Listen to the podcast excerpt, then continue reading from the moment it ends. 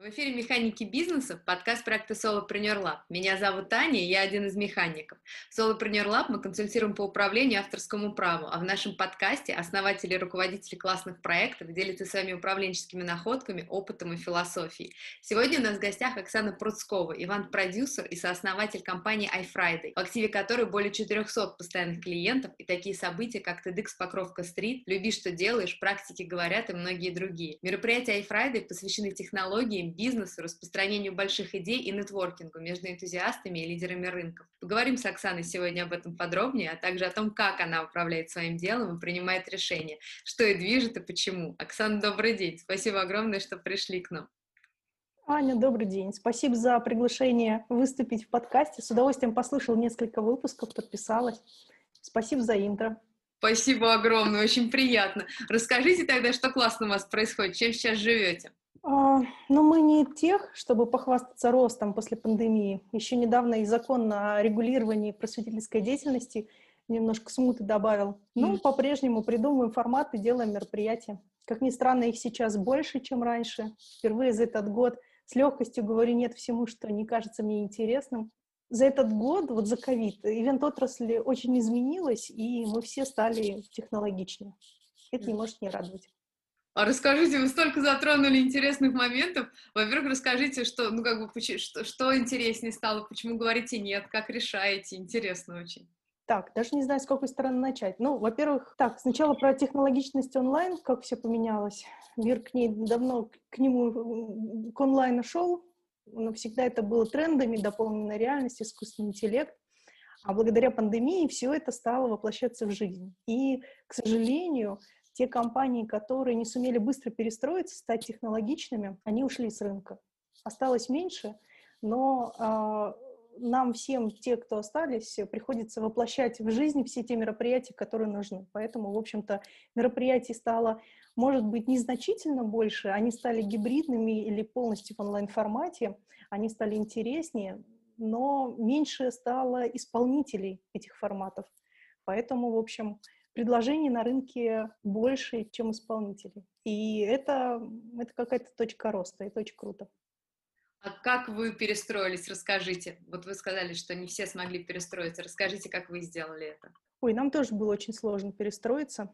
И я понимаю все, все остальные компании, которые это не сумели сделать. Но нам, в общем-то, особенно нечего было терять. А офлайн крупный офлайн ивент бизнес я очень понимаю. Мы работаем с 2010-го, а вот сами мероприятия делаем с 15-го.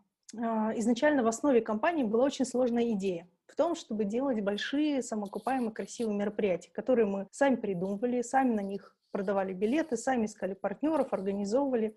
Ну, таких мероприятий мы могли проводить 3-4 в год. А потом а, появилось ответвление, практики говорят, это некоторая интеллектуально-развлекательная программа, которая собирается под запрос компании. Например, у нас был тренинг семь навыков э, высокоэффективных людей по Стивену Койлу. То есть семь преподавателей за несколько дней э, проводили тренинги, мы совмещали все это с развлекательной программой. Потом, собственно, пришла пандемия и оголила продукт до той ценности, которую он несет. А всегда нашей основной задачей, нашей целью было придание смысла мероприятиям. Нам никогда было неинтересно просто проводить ивенты для того, чтобы их проводить. Смысл можно придавать через какую-то программу, через уникальный опыт, который люди получают во время мероприятий, через интересных людей. Сейчас мы проводим и свои мероприятия, участвуем в чужих с нашей вот основной компетенцией смысловой. Мы отказались от э, продакшена внутри и от всех тех вещей, которые можно получить на рынке в гораздо лучшем качестве. То есть если дизайн можно купить э, в лучшем качестве на свободном рынке, зачем держать дизайнера внутри своей компании. За счет этого мы стали намного мобильнее. А мобильность в применении к нам — это, во-первых, скорость, а во-вторых, технологичность. Это очень интересно. А можете чуть-чуть рассказать поподробнее все-таки, что значит, что вы за смысловую часть отвечаете? Хотелось бы объяснить на каком-то примере. Пример. Например, провести большую выставку, да, mm-hmm. и а, внутри этой выставки а, организовать какую-то конференционную часть для того, чтобы люди побывали на ней, познакомились со всеми вокруг э, и а, что-то ценное для себя унесли, для себя, для своего бизнеса. Вот а, в этой большой выставке, которую мы проводим, основная наша компетенция — это как раз механики нетворкинга и механики того, как организована программа. А, что должно быть зачем, в какой последовательности, чтобы зрителям было интересно и полезно. Mm. Вот. А все остальное это, это можно купить на рынке. Не обязательно держать э, продакшн, который будет застраивать выставку. Зачем? Можно нанять других э, правильных людей. И каждый раз, на самом деле, можно менять подрядчиков, потому что время меняется, появляются новые классные предложения, и очень глупо зацикливаться на чем-то одном. Интересно как. А, и, то есть правильно я понимаю, что вы как раз э, берете на себя смысловую эту нагрузку, можете помочь привлечь подрядчиков, ну, да, вот на... Да, да, да, да. Дизайн и продакшн. Ну, при этом для клиента они скорее являются частью нашей команды. Ну, это, наверное, проблема вообще, не проблема, особенность, да, всех компаний. То есть та же, например, Яндекс Еда, когда к нам приезжает курьер, мы не думаем, что курьер на самом деле не является штатным сотрудником э, Яндекс Еды. Да? Если он накосячил, то он, в принципе, виноват за всю компанию сразу. Да. И мы удаляем значок Яндекс Еды, устанавливаем Delivery Club, потому что вот, вот это хамство курьера, оно для нас символизирует э, саму компанию Яндекс. Поэтому подбор подрядчиков — это, в общем, тоже такое тонкое дело. Да, да, интересно. А расскажите, а сколько человек сейчас у вас в команде и как вообще, что за структура у вас? Во-первых, эм, хочу сказать, что мы работаем с людьми творческими, и в каждом мероприятии обычно задействовано ну, от 3 до 80 человек в зависимости от масштаба этого мероприятия. Но в штате нашей компании только 5, включая меня, плюс постоянные подрядчики и некоторые, что очень приятно, из числа бывших сотрудников. Я всегда мечтаю организовать клуб, может быть, в следующем году сделаю, если буду свободнее. Клуб выпускников компании iFriday. Ну, многим удобнее, конечно, и выгоднее быть самозанятыми, ИП, это добавляет какой-то мобильности.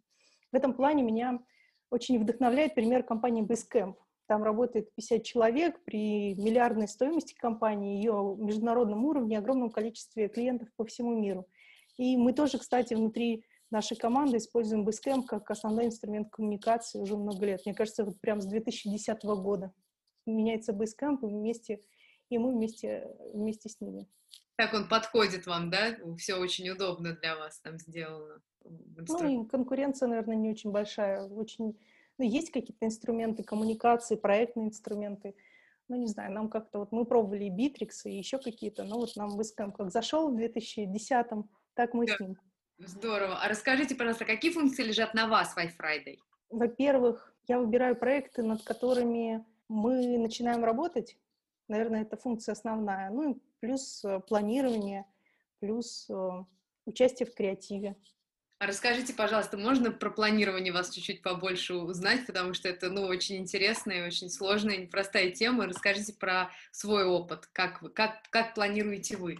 Мне нравится планировать, но я не думаю, что все держать под контролем — это правильно. Мне очень импонирует цитата «Если кажется, что все под контролем, то вы просто недостаточно быстро едете». Это цитата чемпиона мира Формулы-1, американского велогонщика, автогонщика итальянского происхождения. И эту фразу сопоставляю с бизнесом. Можно ли целиком контролировать микробизнес? Ну, скорее да, чем нет, хотя все равно будет оставаться некоторое ощущение, что вы что-то упускаете. Можно ли держать под контролем компанию с филиалами в десятках э, странах, ну, в городах хотя бы? Ну, в мелочах точно нет. Вот, и вот это вопрос каждого, и выбор каждого предпринимателя. Что вы выбираете, микробизнес или большой бизнес? Контролировать все-все-все или контролировать, но не все? Выбирать правильных людей. Но я не хочу сказать, что есть какие-то вещи неважные, потому что все важно, все важны, мелочей не бывает, особенно в организации мероприятий. Да. А, один взгляд, э, одно не, не вовремя отправленное письмо может сорвать огромный там какой-то миллионный договор. Да. Вот. А можете поделиться, как вот вы, как, как вы стараетесь себя, свою команду, компанию подстраховать вот на какие-то такие случаи? Вообще, вот как вы к этому ко всему подходите? Мне кажется, в ивент-компании все начинается с момента выбора персонала, потому что вот есть такое клише, наверняка вы видели эту распространенную картинку про ивент-менеджера. Делать мероприятие — это так просто, как ехать на велосипеде, который горит, ты горишь, и все в огне.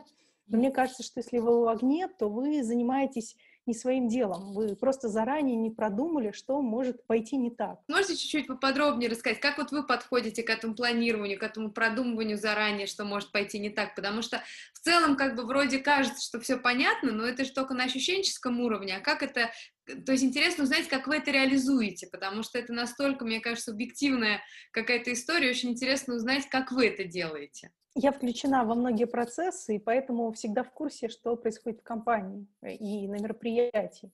Э, когда у вас 42 э, тысячи отделений Почты России по всей стране, вам сложно быть уверенным в качестве своей работы, в том, что вы все контролируете, в том, что все эти год можно все держать под контролем. Раньше люди выбирали, с какими компаниями работать, основываясь на цене, свойствах продукта, а сейчас решающий фактор — это весь опыт взаимодействия, включая общение со всеми представителями компании вообще на всех уровнях. Вот как я приводила пример про курьера. Да. И поэтому, мне кажется, самое главное, что можно сделать в организации мероприятий, это нанять на работу правильных людей, для которых нет мелочей, для которых а, обслуживание клиентов — это важно, и которые умеют играть в этот командный вид спорта, потому что это не индивидуальность. Ну, то есть важно, чтобы люди были креативными, но чтобы умели работать в команде. А как вы подбираете людей? Расскажите, пожалуйста, интересно. Несколько этапов. Конечно, понять, подходит человек, насколько он стрессоустойчив, и насколько мы сработаемся, не сработаемся, можно в момент самого мероприятия. Поэтому я стараюсь никогда не брать сотрудников перед большими мероприятиями, где каждый человек выполняет какую-то определенную функцию и полностью за нее отвечает. А в маленьких мероприятиях, ну, то же самое, только, только можно, если что, исправить и подменить. А так э, нанимаю... Раньше у меня была анкета, очень простая, на мой взгляд. Там, например, был вопрос, а расскажите о себе в трех предложениях. И вот э, за много лет, когда я давала этот опросник, ну вот, наверное, за первые пять лет э, он ни разу меня не подвел. То есть если я смотрела на резюме и говорила, ну, хороший же человек, ну, подумаешь, вместо трех предложений он о себе рассказал в пяти предложениях или в одном. Но нет, это та мелочь, которая многое определяет. Человек отвечает на твой вопрос или на свои вопросы. Хм. На мой взгляд, это безошибочный критерий, поэтому я несколько раз обожглась, сопоставила и поняла, что вот э, идеальный, очень простой и правильный вопрос. Ну и, конечно, кейсы, что вы будете делать, расскажите. Да, если там вот, вот такая-то ситуация. Человек рассказывает, и, в принципе, ты на основе этого рассказа понимаешь, э, как вы совпадаете, не совпадаете на ценностном уровне. Сможет ли этот человек э, ответить за свои действия, если что-то пойдет не так, что-то пойдет немножко не так, исправит ли он ошибку, если он не сделает. В этом плане мы не медики, мы не работаем с вопросами жизни и смерти, и в ивентах нет э, ничего такого, что нельзя было бы исправить. Это очень интересный посыл про то, что нет ничего такого, ну да, в конкретной области, что ничего было, ну что, что нельзя было бы исправить. Расскажите, как вы к этому пришли и как вам удалось к этому так относиться философски? Это же очень, ну, мне кажется, это очень практично. Наверное, как раз с помощью ошибок, которые иногда возникали, и когда переживаешь, что ты исправляешь, понимаешь, что делают ошибки все, но все отличаются в том, как относятся к последствиям этих ошибок. Если ты можешь их исправить, предложить что-то, то все нормально. Ну, это все, все, наверное, несколько раз а, ошибаешься и начинаешь философски относиться ко всему в этой жизни. Интересно очень. А расскажите, пожалуйста, что для вас вообще управление? Управление для меня — это в первую очередь делегирование. Мне кажется, это самое важное, чему может и должен научиться любой управленец любого уровня. Делегирование в каких-то мелочах. Мы все научились уже делегировать хождение в магазин — уборку дома, да, то есть вот надо учиться еще и в рабочем. Иногда кажется, особенно на первых порах, да мне сложнее описать эту задачу, я потрачу больше времени на то, чтобы ее описать, и потом человек это сделает э, за пять минут, а я на то, чтобы поставить задачу, потрачу полчаса. Но, но это уловка, это уловка, потому что э, вы прокачиваете навык э, в этот момент, навык постановки, быстрой постановки задач. Mm. И его очень ценно прокачать. И лучше это делать на каких-то маленьких вещах, делать постоянно, получая что-то в ответ, отправляя на доработку, а, учиться четко ставить задачи, учиться понимать, а, выполняются они, не выполняются, как выполняются. Тут очень простой отклик с обратной стороны. Если вы правильно поставили задачу и правильному человеку, то вы получите правильный результат. Рано или поздно вы либо понимаете, что вы наняли не тех людей, которым вы можете делегировать, и вы тоже это можете исправить. Либо вы неправильно ставите задачи, это тоже можно исправить. Хм. А как вот интересно нащупать эту грань? Э, ну, то есть, как понять, что не права я или не прав другой человек? Ну, то есть, как вам кажется? Если я ставлю задачу, и как вот нащупать эту грань, что это я неправильно поставила задачу, или это человек, э, ну, непрофессионален, и, и вряд ли что-то с этим можно сделать? Ну, со всеми людьми что-то можно сделать. Просто подходит он вам или не подходит. Есть у вас время на то, чтобы научить его, или нет этого времени. Вопрос же только в этом. Mm-hmm. Просто если у вас э, есть время учить, и ваш подход такой вот э, построить компанию, из которой никто не уходит, и все растут, все развиваются, тогда вам, наверное, нужно больше усилий приложить в эту сторону. Mm-hmm. Если у вас подход проще и легче, не подходит и другой, ну, тут тоже какая-то грань, которую очень опасно переступить, чтобы не было постоянной текучки в команде, чтобы, не знаю, мне кажется, что какие-то опросники, наверное, помогут. А как вы для себя определяете, определяли раньше, может быть, вот эту грань? То есть вы, если, ну, то есть как вы, понимали, что что-то надо по-другому со своей стороны что-то сделать, или надо как-то понять, что не так э, с человеком? Ну, то есть как, как вы для себя эти грани определяли? Ну, я стала задумываться в тот момент, когда уже были люди, которые меня понимали, поэтому мне было достаточно просто понять на ошибках. Одна ошибка — это вообще нормально, да, то есть тот, кто тебя неправильно понимает, он хороший, и ты хороший, и тут ничего такого нет. Если человек второй раз делает что-то не то, то это уже повод поговорить, задуматься. Ну, а если третий раз, то это уже никакая не случайность, это закономерность, и дальше твой вопрос. Либо ты обучаешь этого человека, да, ты что-то с ним делаешь, либо ты его заменяешь и не даешь, там, не тратишь время на то, чтобы формулировать задачу для этого человека. В принципе, мне всегда везет с людьми, с которыми я работаю. А подскажите, как вы решались, ну, вот, то есть, если бы, были ли у вас такие ситуации, что вы понимали, что это не вы как-то не так, ну, неправильно поставили задачу человеку, и как вы вообще решались себе в этом признаться, и что, как вы работали с этой ситуацией? Поделитесь, если такое было когда-то у вас. Хочется сказать, что такого никогда не было. Ну, наверное, было. Я просто не помню об этом. Я помню, мне несколько раз а, не повезло но, слава богу, не повезло на этапе собеседования. Я на этапе собеседования прошу что-то сделать. А, это какая-то небольшая оплачиваемая работа. То есть, э, когда я рискую своими же деньгами а, на то, чтобы получить или не получить какой-то небольшой результат. И тут очень четко, либо ты за эти деньги недоволен результатом, тогда, наверное, нет смысла дальше подписывать договор о том, чтобы еще больше денег тратить и не получать на выходе результат, который тебя устраивает либо ты доволен, и ты можешь продолжать работать с этим человеком, повышая ставку.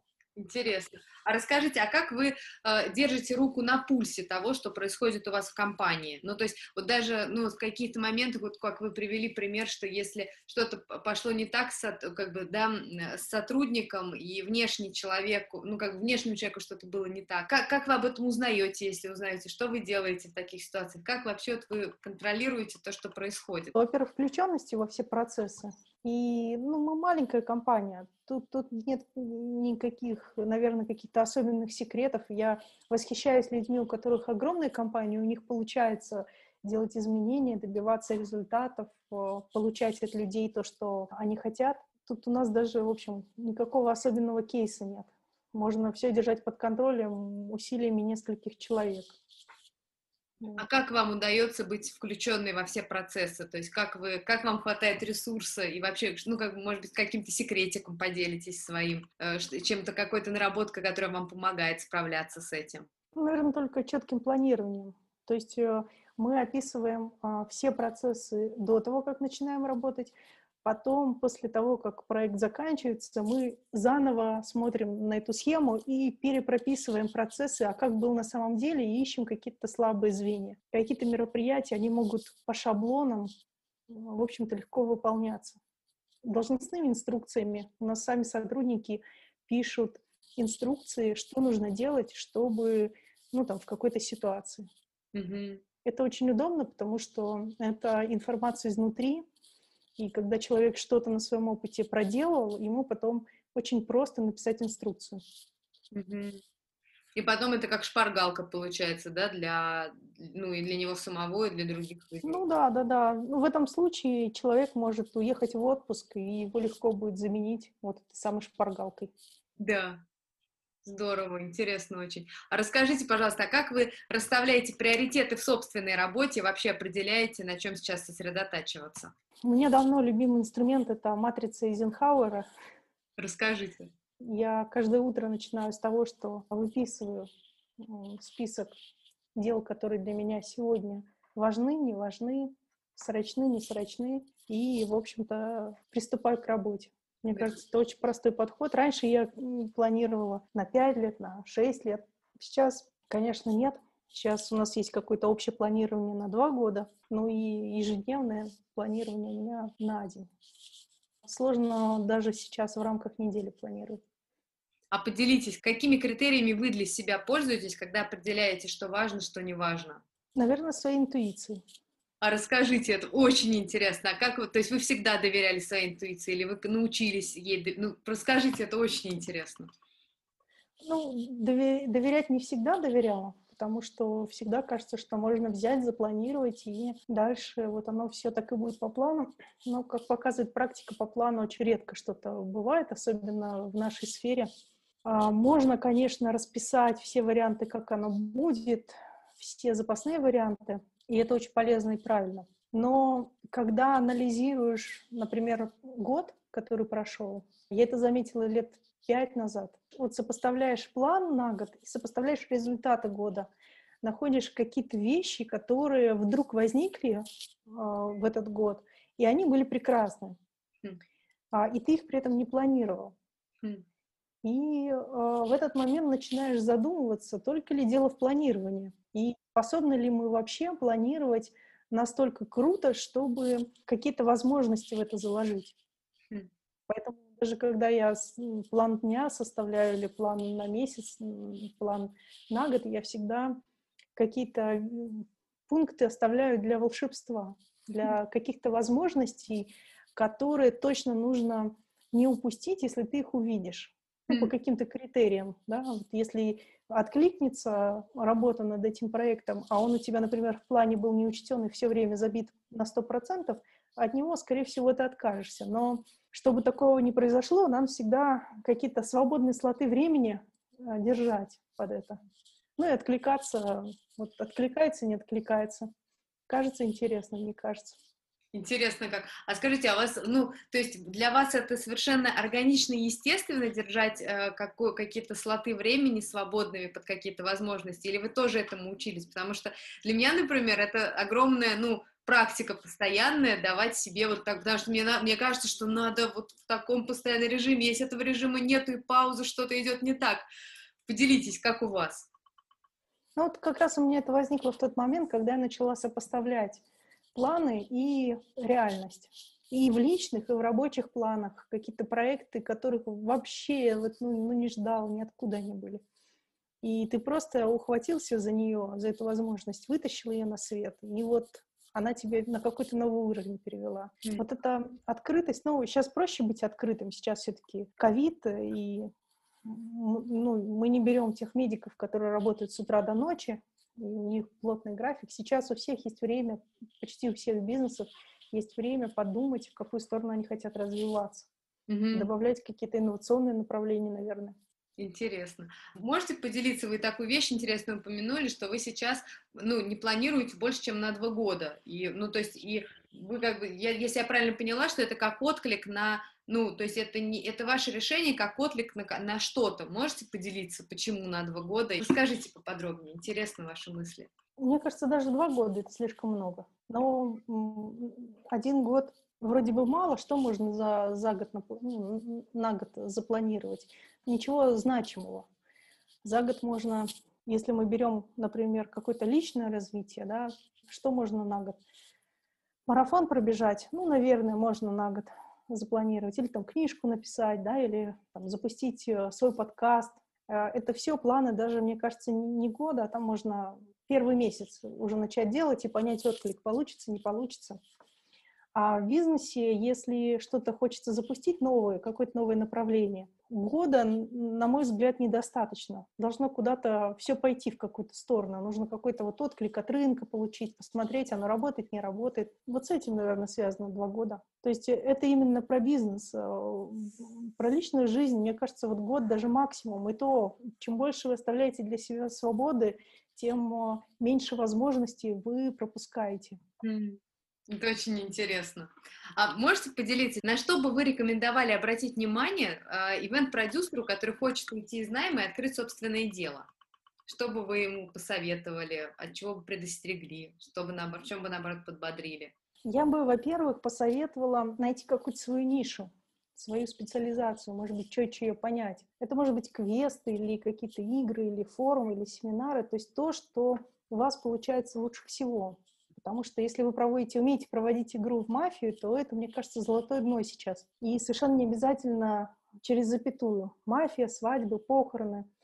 Может быть, э, копать в одной отрасли, чтобы получить авторитет и наработать свою базу партнеров, которых вы знаете, которых легко привлечь, а, собрать свою базу участников мероприятий. Это будет вашим конкурентным преимуществом. Вот, наверное, так. Ну, самое главное, не браться за проекты, не посчитав, выгодны ли они для вас. Это может быть даже выгодно не в деньгах, это может быть выгода ну, чуть больше, чем деньги. Но э, это должно быть контролируемое решение. Но вообще, конечно, сейчас лучше заниматься каким-то образованием, а не ивентами, поэтому Тут я бы не сказала, что вот вы работаете, у вас все хорошо, бросайте все, идите в ивенты. Может быть, сейчас не самое время. Да. То есть по-прежнему пока не, не, непонятно, да, какой-то ближайшие перспективы для индустрии. Ну, мне кажется, с новым законом даже стало как-то более непонятно, и сейчас нет четких комментариев юристов. Вообще, как будто бы мы на распутье. Ну, я думаю, что все рано или поздно придет к какому-то знаменателю. А скажите, пожалуйста, а, ну вот интересно тоже к вопросу больше, чем деньги или как бы, да, дополнительная какая-то ценность, кроме денег, что вы в одном из своих интервью говорили, что счастье в том, чтобы заниматься делом, которое имеет смысл, и смысл при этом у каждого свой. Расскажите, в чем для вас смысл вашего дела? Для меня смысл в миксе. В миксе радости, которую ты либо получаешь, либо не получаешь. Это самый быстрый отклик на твое дело. Микс а, пользы, это второй ингредиент. Либо кому-то твое мероприятие, твое дело приносит пользу, либо никому не приносит, и непонятно, зачем ты его проводил. Тут помогут любые опросники, да, там какие-то отзывы, открытость. Сразу же понятно, это было кому-то полезно или не было. Ну и третий ингредиент моего микса смысла — это деньги. А, деньги — это кровь, кровь бизнеса. Если нет крови, то, скорее всего, это дохлая лошадь. Лучше ее оставить. Поделитесь, какие планы у вас и у iFriday? На ближайшее время, ну, мне даже сложно сказать, на какое-то время, месяц, год, э, два года, три года, вывести несколько российских ивентов на международный уровень, ну и продолжать делать проекты, которые меняют мир. Хм. А можете рассказать поподробнее про, что значит проекты, которые меняют мир? Что вы в это вкладываете? Ровно тоже, у которых есть смысл, которые приносят радость, а, пользу и деньги. Может быть, не только организаторам, но и всем, кто участвует в этих мероприятиях. Мероприятия, которые делают сильнее участников, сильнее в плане идей, которые появляются, в плане нетворкинга, которые усиливают всех участников. А в чем сила iFriday к вопросу силы и усиления? В том, что мы делаем мероприятия, которые приводят к этим изменениям, о которых я говорила, и в том, что мы не делаем то, что проводится только для галочки. И как в анекдоте, третье, что мы умеем отличать первое от второго. Это классно, это классно. А в чем ваша персональная сила? то, что, мне кажется, я готова меняться. В этом вообще сила каждого. Как вы себе помогаете сохранять вот Меня? это настрой на изменения? Да, потому что мне кажется, это не всегда просто.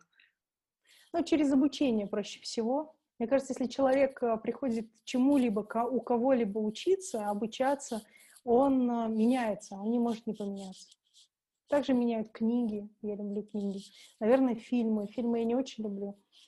Но вот обучение — это такой сложный процесс, он не всегда интересный. Особенно в каком-то возрасте уже перестаешь получать от этого какой-то кайф. Кажется, все уже знаешь, уже не хочется ничему учиться. Но если заставляешь себя, если в чем-то прокачиваешься, то становишься сильнее. Интересно, а в чем вам кажется такая магия? В том, что ты себя как бы позволяешь себе помыслить себя не знающим еще чего-то, и из-за этого открываешься, и, ну, как бы, или, или вам, как вам кажется, почему именно обучение это помогает этому процессу, быть открытым изменениям? В тот момент, когда обучаешься, а, смотришь на жизнь с точки зрения другого человека, через призму твоих преподавателей, немножко по-другому. Ты узнаешь чуть больше, ты узнаешь больше точек зрения, и от этого все меняется в твоем восприятии. Ну, может быть, не кардинально, но хотя бы по чуть-чуть каждый день. И в каком-то периоде э, месяца, года это обязательно переводит тебя на какой-то новый уровень. Интересно очень. Оксан, спасибо вам огромное. С вами было очень интересно. Спасибо, что позвали. Спасибо огромное, что были с нами. Оставляйте свои впечатления в комментариях, нам все интересно и важно. И приходите в Solopreneur Lab за консультациями по управлению или по авторскому праву. Мы всегда рядом, чтобы помочь вам.